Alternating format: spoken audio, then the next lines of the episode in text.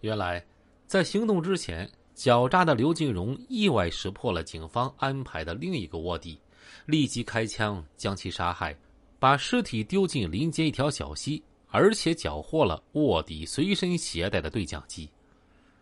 刘金荣在当侦察兵的时候，其中一个训练就是通过窃听越军对讲机来判断敌人的远近。警方用的马兰式 HX- 杠二六零一百五十兆的对讲机非常老旧，一共只有几个频道，接收范围也有限。通过对讲机的内容，刘进荣不但掌握了警方所有动向，还能轻松判断警方离他有多远。所以每次都在抓捕之前，刘进荣都顺利的侥幸逃走。警方没有更新的装备，只能一边紧急调运新的通讯设备。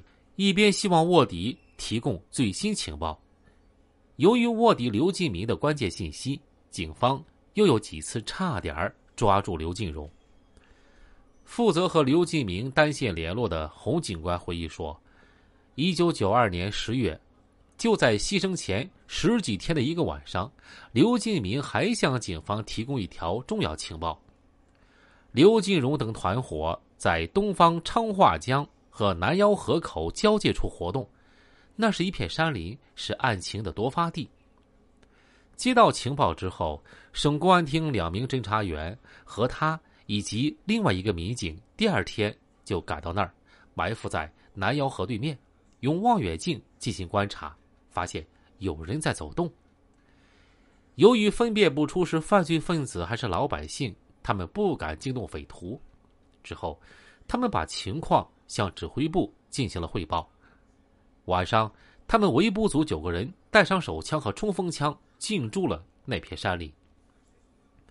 晚上十一点左右，他们埋伏在俄勒村一个山沟里，就靠近犯罪分子经常出没的小路，发现刘进明提供的情况很准确。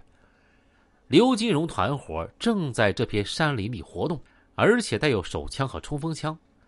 为了不打草惊蛇，他们在山林里潜伏了一个晚上。到第二天上午九点钟，他们接到情报，说刘金荣等人早已发现了警方进驻了俄勒村，因怕火力不够，不敢和警方干起来，秘密离开了山林。根据刘金明的情报，警方立即更换了 XD- 杠 D 二 B 型单边对讲机，带十五瓦电台。这是解放军最新的对讲机，于是随后的半年之内，刘进荣无法通过窃听获得警方动向，这让刘进荣非常疑惑。他认为警方怎么会知道他在窃听通话呢？一定是有内鬼在通报消息。现在还有七八个骨干跟随刘进荣流窜，对对讲机最熟悉的就是有过军人经验的刘进明。狡诈的刘进荣对刘进明高度怀疑，于是他下了一个套，在夹头村附近一个山沟躲藏的时候，刘进荣故意谎称要去昌江县王下乡过夜。他把这个消息告诉了刘进明等三个人，随后他又悄悄通知另外两个人今天晚上在另外一个山沟过夜，但是没告诉刘进明。当天晚上，刘进明用秘密对讲机偷偷向警方汇报了情况。当晚，警方扑向王下乡抓捕，却发现没人。至此，刘进荣彻底证实刘进明就是内鬼。第二天，刘进荣指挥部下突然把刘进明按倒，用绳索捆绑起来。刘进荣对刘进明向来是非常赏识的，此时又气又恨，一时间。竟然说不出话来。过了半天，刘金荣才说道：“你说说看，我哪点对不起你？你为什么出卖我？”刘进明和刘进荣啊，交往多年，深知刘的凶残个性，知道哀求什么完全没用，就冷冷的说：“你作恶多端，我和政府合作是为民除害。”刘进荣大骂：“你和我还是亲戚！”你也下得了手啊？刘金明说：“我们刘家出了你这种人，是我们家的耻辱。你这种人啊，早就该死，迟早恶贯满盈。”刘金荣一听，气得手脚发抖。好，好，好，那咱们看看是谁先死。随后，刘金荣转身对保镖李小芳说了几句。